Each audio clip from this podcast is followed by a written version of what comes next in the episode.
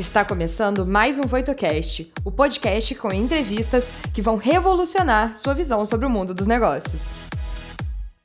Olá pessoal, sejam todos muito bem-vindos. Eu sou o Júlio Briales, especialista em excelência operacional e transformação organizacional e professor de PCP e administração da produção.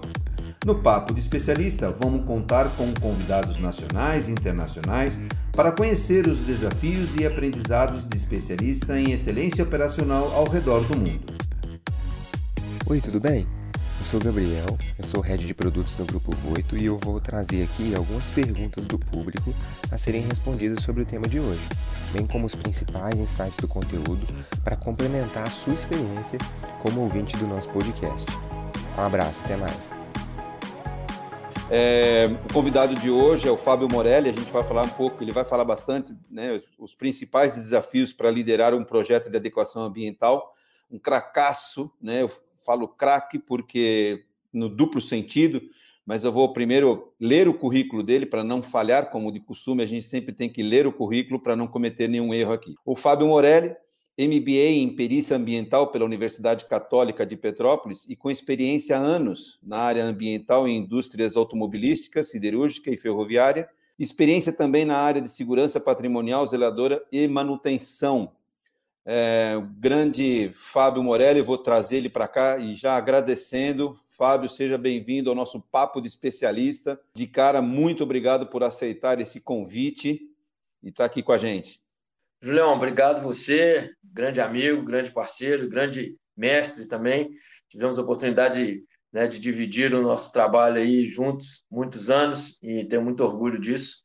E te agradeço né, pelo convite e espero contribuir demais aí com a turma que está ouvindo a gente aqui nesse, nesse trabalho que vamos fazer hoje. Legal, bacana. O Fábio tem uma grande experiência no tema que a gente vai estar tá falando aqui agora para vocês e vale a pena a gente prestar atenção e a gente vai fazer algumas perguntinhas para você, Fábio. Com certeza você vai responder com muita propriedade. E quem estiver assistindo, por favor, anotem, prestem atenção, porque realmente é um, é um convidado de peso, como a gente sempre fala, com muita experiência e que com certeza vai enobrecer é, esse encontro aqui de papo de especialista. Então, já vou lá já de cara para a primeira pergunta aqui, Fábio é, e de que forma que o papel do líder pode contribuir para que um projeto ambiental possa ser regulamentado de acordo com as normas que o regem? Bom, Julião, é, liderar a equipe, cara, era sempre foi um sonho meu desde a minha época. Comecei do trabalho, né? E depois de muitos anos consegui chegar é, nessa etapa da minha vida. E eu penso que a liderança de uma equipe, ela precisa passar pelo conhecimento da equipe, né, das suas forças, das suas fraquezas, né, de recursos que você precisa para conduzir o processo e assim direcionar da melhor forma os esforços que você tem para que a gente possa obter os resultados. É, o processo de licenciamento ambiental de empreendimento, eles são cheios de diferentes etapas né, para que a gente possa seguir e obter o nosso objetivo, que é licenciar o empreendimento, autorizar a construção e instalação desses empreendimentos. Né? Algumas definições de escopo, análise de projeto, realização de estudos ambientais, relação com os órgãos governamentais, a gente vai falar sobre isso aí né, durante a, a, o nosso tempo aqui, que eu acho que é um, um ponto importante a interação com as equipes, né, tanto interna quanto externas, né, os nossos clientes, os nossos fornecedores, construção de orçamento, contratação de serviços de consultorias. Então, enfim, você acaba passando por muitas diferentes habilidades e áreas de conhecimento que são necessárias para a condução desses projetos.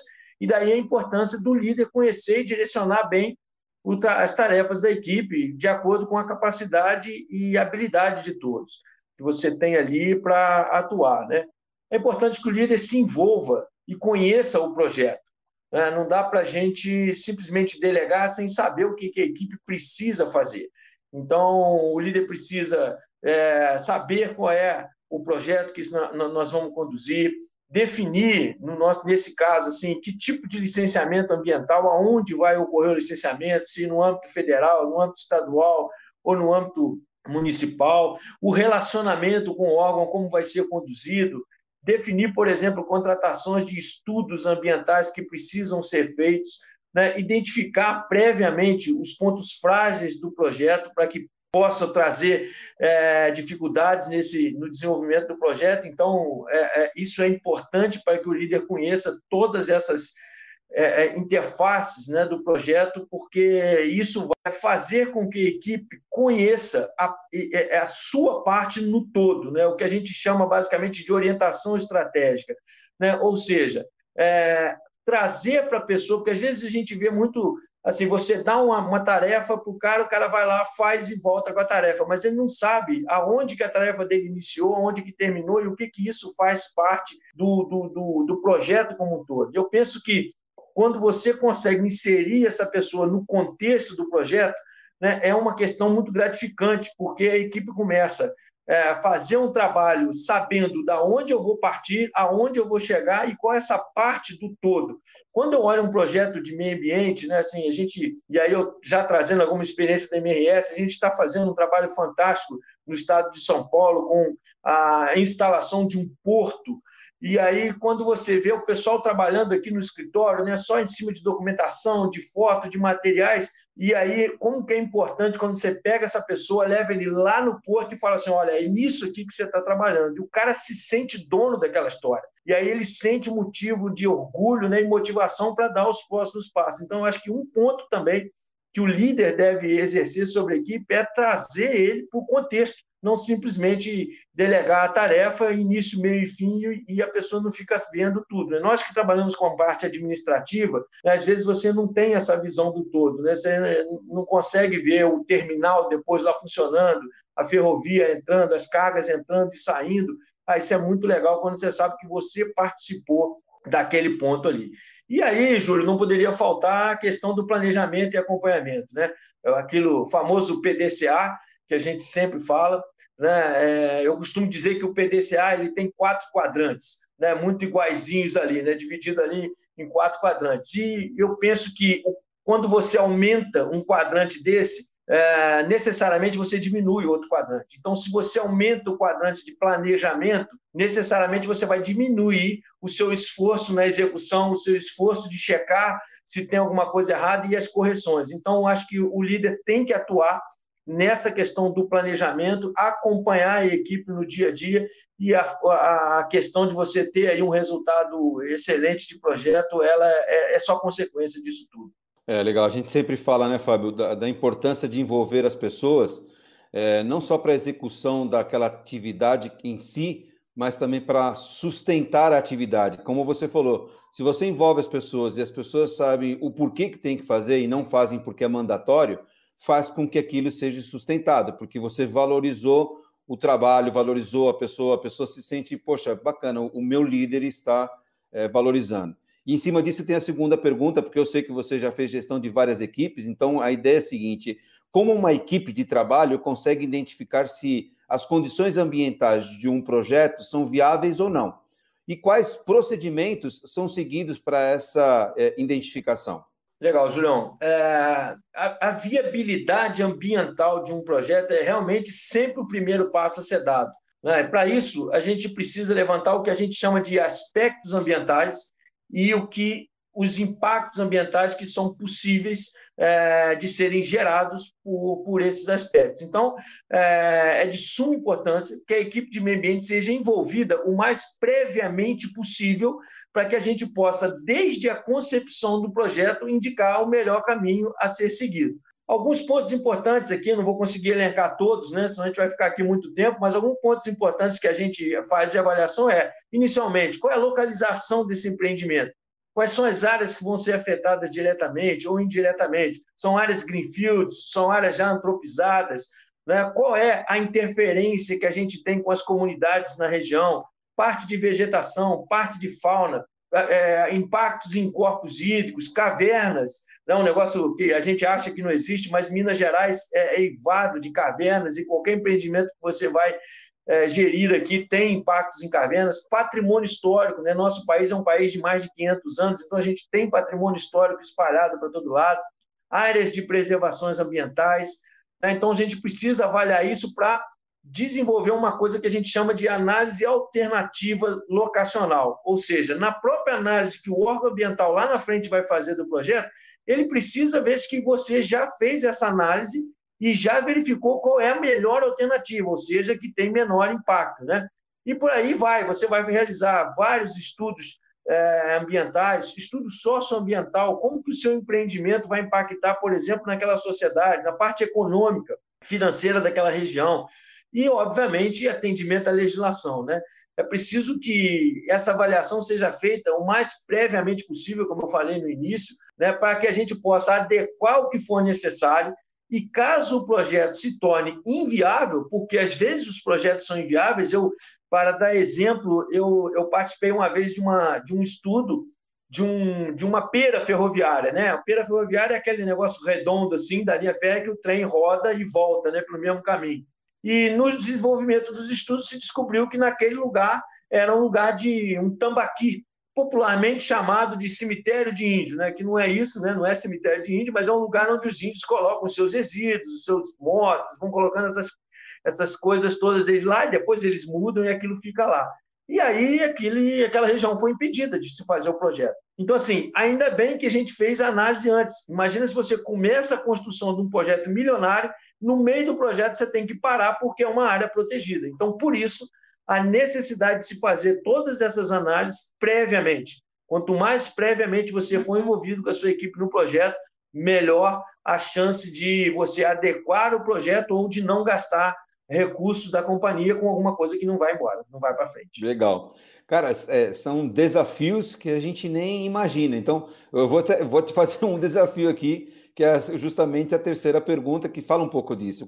Quais foram os principais desafios encontrados na sua jornada como líder de projetos ambientais que te ajudaram a resolver os problemas nas consultorias realizadas, por exemplo? Julião, são muitos desafios. A área de meio ambiente é uma área muito desafiadora desde o início, né? E sempre tem coisas novas. Assim, nada. O, o que eu acho muito legal da área de meio ambiente é que você não tem rotina. Todos os projetos têm é, especificações, especificidades, cara, diferentes. E aí você não tem rotina nos projetos, por mais que eles pareçam iguais. Ah, vou construir uma linha férrea, vou construir uma oficina. Ela parece ser igual, mas quando você vai para o órgão ambiental, quando você vai para os estudos ambientais, quando você vai para o processo de licenciamento, ele é bem diferente. Mas aí, cara, eu, eu, eu queria tratar uma coisa com vocês aqui. Por exemplo, um ponto bem desafiador é, é, na questão ambiental no Brasil é a nossa legislação. A legislação brasileira ambiental ela é relativamente nova. Ela está aí em torno de 30, 35, 40 anos. Né? E, por vezes, Júlia, essa legislação ela é até confusa. Essa semana passada mesmo eu estava discutindo com a turma de um órgão ambiental aqui, que entendimentos diferentes de dois órgãos ambientais que fazem o mesmo processo de licenciamento. Os dois entendem diferente a, a, a legislação. E isso é comum, porque a legislação ela é nova.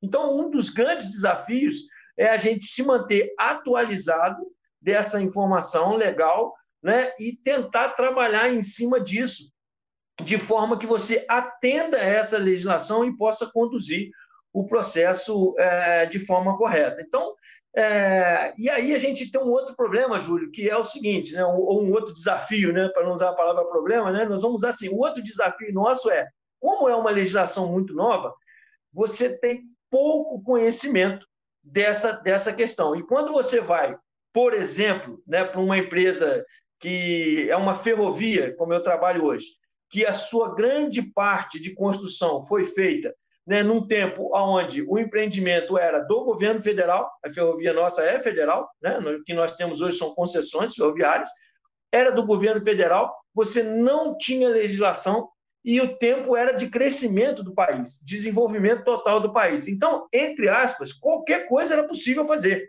Com a evolução da legislação, com a evolução dos fatos, hoje já não é bem assim. Você já não consegue mais fazer qualquer coisa. Você tem limites legais hoje, ambientais, é, para construir um projeto. E aí você se depara com o corpo técnico da companhia, que tem 30, 40 anos, e que construiu a ferrovia lá naquela época. E aí, quando você chega para ele hoje e fala assim: não, você não pode cortar mais essa árvore, você não pode passar mais aqui em cima do rio, aí é um grande desafio de você tentar convencer né, e trazer para essas pessoas para o nosso ambiente de hoje. É óbvio que quando você pega esse grupo mais novo, né, que está saindo das universidades agora, eles já estão com esse módulo de meio ambiente né, já implantado, então eles têm lá aulas. Eu, particularmente, já fui tenho sido convidado muito pelo pessoal da Universidade Federal aqui de Juiz de Fora para fazer uma aula inaugural sobre meio ambiente, para passar para eles essas questões. Então, eles já estão vindo né, com o programa de meio ambiente instalado já, mas os outros ainda não estão. Então, tem um grande desafio que é convencer essa turma disso. E o outro lado da moeda também é verdadeiro, Júlio. Assim, é, um outro desafio que a gente tem é o relacionamento com o órgão ambiental. Exatamente também por essas questões, por ser uma legislação nova, por ser uma legislação às vezes confusa, e aí por eles não terem conhecimento do empreendimento que você vai implantar. Ainda mais quando a gente está falando de ferrovia, porque ferrovia é um negócio antigo no Brasil, mas que agora está retomando né, a, a, as construções, as, a, as ampliações. Então, o que, que acontece? Quando você vai levar um projeto desse licenciamento no órgão ambiental, o órgão ambiental tem se esforçado. Mas a gente também sabe que é, é, os órgãos têm pouca estrutura, tanto como pessoa, tanto como recurso é, é, é de todos os sentidos. E o que, qual é o, o, o maior desafio nosso? Prazo de licenciamento. Porque aí o empreendedor já tem um calendário que deve ser cumprido, que deve ser é, é, executado, e quando você se depara né, com um processo lento de licenciamento, então você começa a ter é, dificuldades, porque a cobrança aqui dentro é de implantar o empreendimento. E do lado de lá você tem uma necessidade de esclarecer mais o projeto, de conhecer mais o projeto, porque o órgão ambiental ele é que vai emitir a licença e a autorização para que você faça isso. E o órgão ambiental tem que cumprir o que está escrito no artigo da Constituição, no artigo 225, que fala assim: ele é o cara que vai garantir que isso esteja dentro da legislação. Então, é, é realmente um desafio, é muito Legal. interessante, porque a gente cresce muito nessa, nesse desenvolvimento junto com os órgãos ambientais também, a gente tem crescido bastante nisso aí. É interessante, né? Como a gente não é, é, do meio, a gente trabalha sempre com tantas coisas, mas não em todos os aspectos, em todos os detalhes. Então a gente sempre fala, cada macaco no seu galho, cada, né, cada especialista tem a sua função. Então eu nem imaginava de tanta coisa, com tantos desafios aí que, que poderia ter. A gente é, selecionou, nós selecionamos algumas perguntas é, que foram realizadas por os nossos alunos e a gente soltou que você ia fazer esse papo de especialista aqui, então mandaram algumas perguntas. Eu vou selecionamos algumas e eu vou fazer para você. É, quais são as principais ferramentas que você utiliza para analisar se um projeto ambiental é adequado para as suas condições de trabalho? Bom, Julião, a gente basicamente faz uso né, de consultorias especializadas, aí até falando é, um pouquinho, continuando a sua fala, né, um projeto a gente tem que avaliar tudo, né, desde a parte construtiva, os impactos ambientais e a gente não tem isso dentro das empresas. Você teria que ter uma, uma, uma, um grupo gigante de pessoas dentro. Então, basicamente, a gente usa é, empresas especializadas nos diversos temas que a gente tem, né? desde estudo das plantas, dos projetos, dos ambientes, até é, utilização, com utilização de softwares né, avançados para que a gente possa. Hoje tem muito legal o BIM, você consegue julgar o, o, o projeto ali dentro, né, cara? Mexer para um lado, para o outro, trazer para cá. Não, tem um rio aqui, tem uma mata ali, traz para cá, traz para lá. Isso é, um, é, uma ferramenta fantástica, né? E também, Julião, a gente não, não deixa de usar os profissionais de campo. Né? O meio ambiente precisa de profissional de campo. Então, o cara tem que ir lá no lugar, tem que fazer análise da vegetação que está lá, tem que fazer o apanhado da, da, da, fauna que tem lá, tem que fazer, como eu já falei aqui, a questão dos patrimônios históricos né, da, da nossa região. Então, tudo isso é, a gente junta né, tanto a tecnologia como a mão de obra, né, a sensibilidade humana também para fazer é, os projetos de, de, meio ambiente. E meio ambiente é vida, né, cara? É, como eu falei, o artigo 225 da, da, da Constituição vai falar que o meio ambiente, é, que nós somos responsáveis por ter um meio ambiente equilibrado. E aí você tem que ter pessoas envolvidas é, no campo, olhando, é, analisando. Cara, é muito legal essa, essa interação de tecnologia, né, de software, de máquina, de equipamento com a tecnologia da, da, da mão, do olho humano no local. É, são, são profissionais que têm que ter um nível de, de comprometimento, né? como um médico que está fazendo a cirurgia, como um, um montador que está apertando o parafuso do, do, sistema de freio do veículo. Quer dizer, é, são profissionais que realmente têm que ter um nível de, de comprometimento, de, de realmente de profissionalismo para fazer uma análise, para fazer um, um negócio bem feito. Né? A gente sempre fala que a gente consegue melhorar o nosso processo a partir do momento que você começa a medir. Se você medir, medir, medir, você sempre vai ter a oportunidade de estar melhorando o teu processo. E a segunda pergunta aqui que os alunos estão fazendo é justamente essa. Quais indicadores vocês, ou quais indicadores são utilizados para analisar os principais resultados de uma organização em relação à sua adequação às condições ambientais exigidas? Nunca me esqueço dos cursos que fizemos juntos. Né? Eu tenho com muito orgulho guardado aqui o meu diploma de Green Belt, né, que nós fizemos junto aí, e depois você seguiu sua carreira nessa área.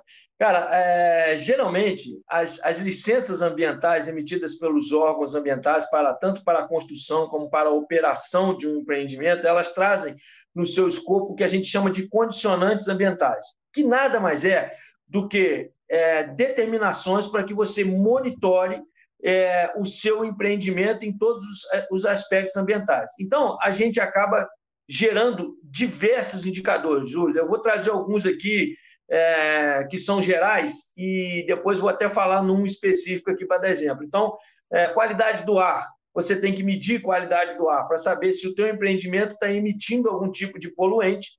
Né? Então, você tem que estar tá sempre fazendo essa, essas medições. Ruído é um aspecto que a gente tem que medir sempre, buscando sempre né, a redução de ruído, principalmente se você estiver em algum ambiente que tem comunidade é, qualidade dos efluentes que você gera, a geração de resíduos, né? sempre pensando em redução, em reaproveitamento, melhoria né? Desse, dessa destinação desses resíduos, consumo de energia, e aí pensando tanto da forma quantitativa como qualitativa, né? da gente tentar formas de energias alternativas, parte de água, consumo de combustível, emissões de gases de efeito estufa, que é um ponto que hoje é, é, é, é, muito sensível, né? relação com comunidade. Então, todos esses aspectos a gente é, tem, tem que medir e tem que gerar. E aí eu trago um aspecto que é muito, muito interessante, que é particular né, da ferrovia, da rodovia e até do, do, dos próprios aeroportos também, que é um indicador de atropelamento de fauna.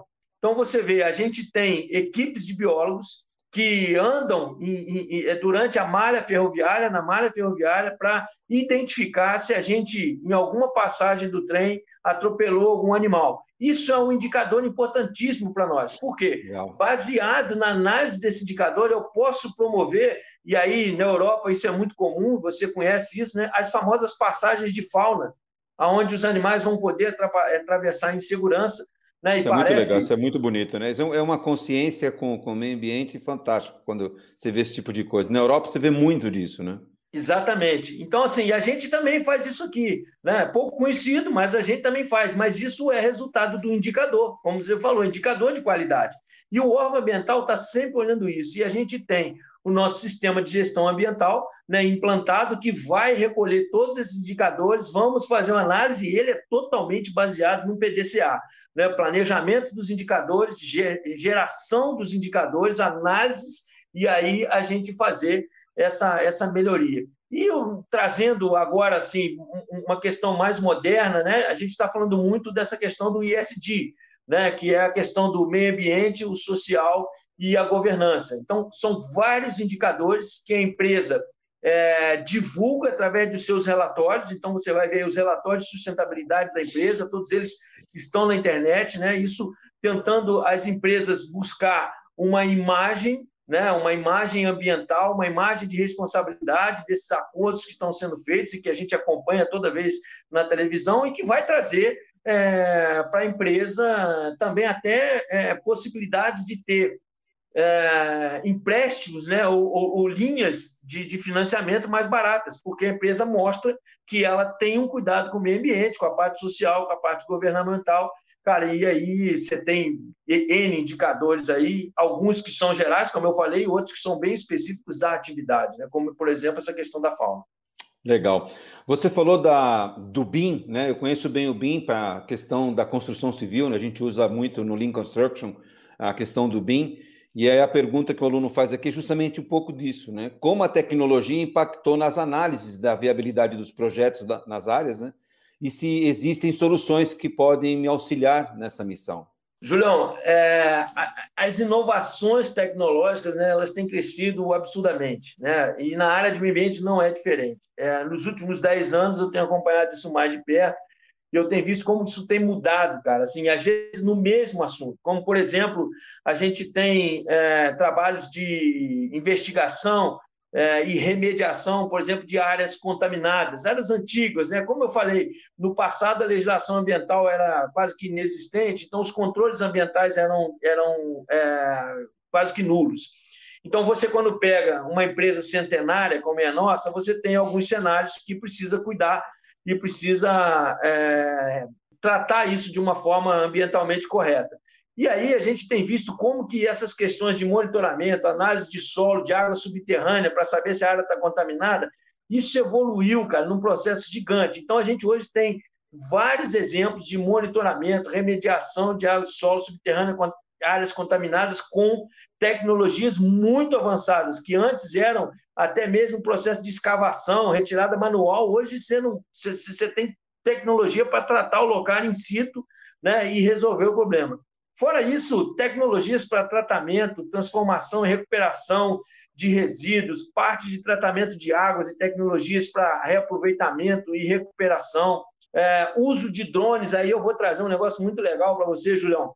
A gente tem usado muito drone né, nos nossos processos. O drone foi um negócio que veio assim, o pessoal olhou meio de lado e tudo. Hoje, quase que a gente não faz mais nada sem os drones. E aí, é uma outra particularidade da ferrovia, né? A gente tem muito crescimento de, de mato, capim, é, é, é o que a gente chama de vegetação invasora na linha do trem. Essa vegetação ela é prejudicial, né? A, a, a linha do trem ela traz problemas para a gente ali de, na, na linha férrea que podem causar até um acidente. E o que, que a gente tem que fazer? A gente tem autorização dos órgãos ambientais para tratar isso com herbicida. E, e hoje, Júlia, a gente chega a fazer aplicação de herbicida através de drone. Né? Então, assim, cara, tecnologias fantásticas e tantas outras que a ferrovia é, utiliza. Né? Eu convido os nossos amigos participantes a buscar no YouTube aí tecnologia de ferrovia, você vai ver como que se constrói uma linha férrea hoje. É muita tecnologia embarcada, muita tecnologia embarcada. Nós estamos trabalhando, né? São Paulo, você já deve conhecer, os metrôs não tripulados, né? E a gente, quem sabe, em algum momento vai partir para uma questão dessa também com os trens de carga. Então, assim, é muita tecnologia sendo utilizada e na área de meio ambiente não é diferente, cara. A gente utiliza muita coisa nova e essa meninada que está saindo da faculdade aí agora, né? Cara, já sai com esses, esses programas todos instalados, né? Você, você chama é. um garoto desse, o cara pega o computador, vira de cabeça para baixo e te dá a solução. Muita coisa boa funcionando.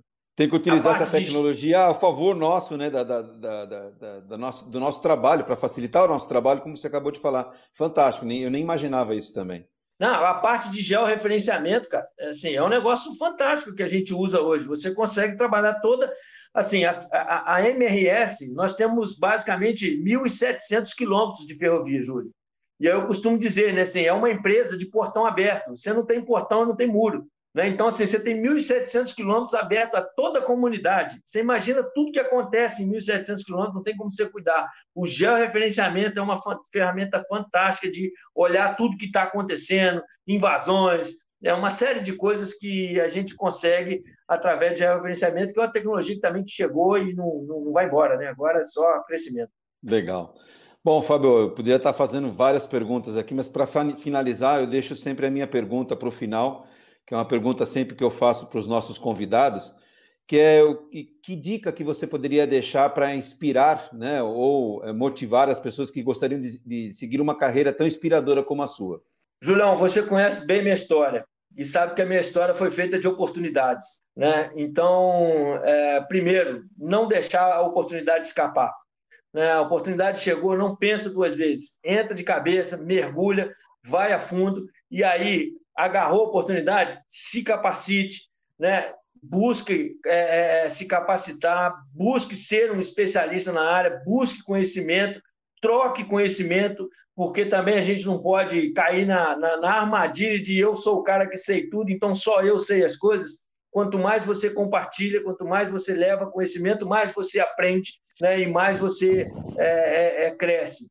E, cara, dedicação total, né? É, e, e, gostar do que faz. Eu acho que isso é um negócio muito interessante, mas principalmente oportunidades devem ser é, é, é verificadas, visualizadas com vontade e, e, se dedicar mesmo, cair de cabeça, porque isso é muito importante. E, é, de novo, se qualificar. Né? Hoje existem muitas formas de qualificação, seja nas universidades, seja nos cursos online, seja buscando realmente material para se qualificar e no trabalho, né? não, não ter aquele negócio de entrei 8 horas da manhã, saí 6 horas da tarde, cara, estou doido para ir embora. Assim, a questão não é horário, a questão é aproveitar esse tempo para retirar o máximo de conhecimento possível para que seja o outro dia seja melhor, amanhã seja melhor e cada vez conhecer mais sobre esse processo. Estresse, cara, problema, perturbação, nós vamos ter em todo o trabalho, né? A grama do vizinho não é mais verde que a sua, pode ter certeza disso. Dedique-se à, sua especialidade e as oportunidades vão aparecer e aí vai de cabeça porque é, é, é sempre muito importante poder aproveitar Melhor você aproveitar, entrar, do que depois ficar falando, poxa, eu poderia ter ido, poderia ter feito, poderia ter me dedicado e não fiz. Melhor se arrepender do que fez do que se arrepender do que não fez, né, Júlio? Com certeza, você conhece bem certeza. a história. Com certeza. Bom, é, cara, eu vou resumir é, essa entrevista com uma palavra: golaço. Golaço, golaço, golaço de um craque, né? Muito legal, muito legal. Já sabia que ia ser um, que ia ser um golaço. Eu sempre procuro fazer algumas analogias com, com o esporte, porque o esporte é, é, um, é um, principalmente esportes coletivos, né, onde você tem uma equipe, você tem um capitão, você tem, você tem um líder em campo, você tem um técnico lá fora, é, você tem trabalho em equipe, você tem dedicação, você vê o suor, você vê toda essa dedicação. Então, eu sempre procuro fazer algumas analogias com o esporte. Então, aqui a gente já entrevistou é, muitos especialistas, é, muitos convidados de peso, é, boas pessoas e na minha experiência também conheci muitos craques, é, craques no mundo profissional e também já conheci muitos craques é, no esporte, né? Tive oportunidade de ver grandes jogadores talentosos ao vivo no campo de futebol ou em alguns eventos eu vi é, grandes jogadores assim. Mas eu sempre falo assim, mas para mim os dois maiores jogadores que eu já joguei na minha vida é o José Maria Tudela e o Fábio Morelli, são os dois craques que eu já joguei e eu já sabia que você ia marcar um golaço nesse papo de especialista, porque você é um craque também nos campos, né? É, eu até sugiro algumas empresas, faculdades que queiram convidar o Fábio para falar de meio ambiente, está aí a prova, o quanto que ele conhece, então convidem, eu tenho certeza que uma hora, uma hora e meia vai passar muito rápido de escutar o Fábio. Já não dá mais para chamar o Fábio para ser um jogador de futebol, né? Se fosse há 25 anos, 30 anos atrás, poderia ser. Ou, em compensação, pode chamar ele para ser um dirigente do clube, que com certeza também vai agregar bastante valor. Fábio, o espaço é seu, quer divulgar alguma coisa, mas de cara, muito obrigado. Eu sabia que realmente ia ser muito bacana a, teu, a tua entrevista aqui. Quer deixar aqui até o momento para você, quiser deixar teu LinkedIn, teu, teu, o espaço é seu para você estar tá divulgando o teu projeto, os teus, as tuas coisas que você queira fazer. Bom, legal, Júlio. Então, já que você falou que foi um golaço, foi mais um que nós fizemos juntos, né?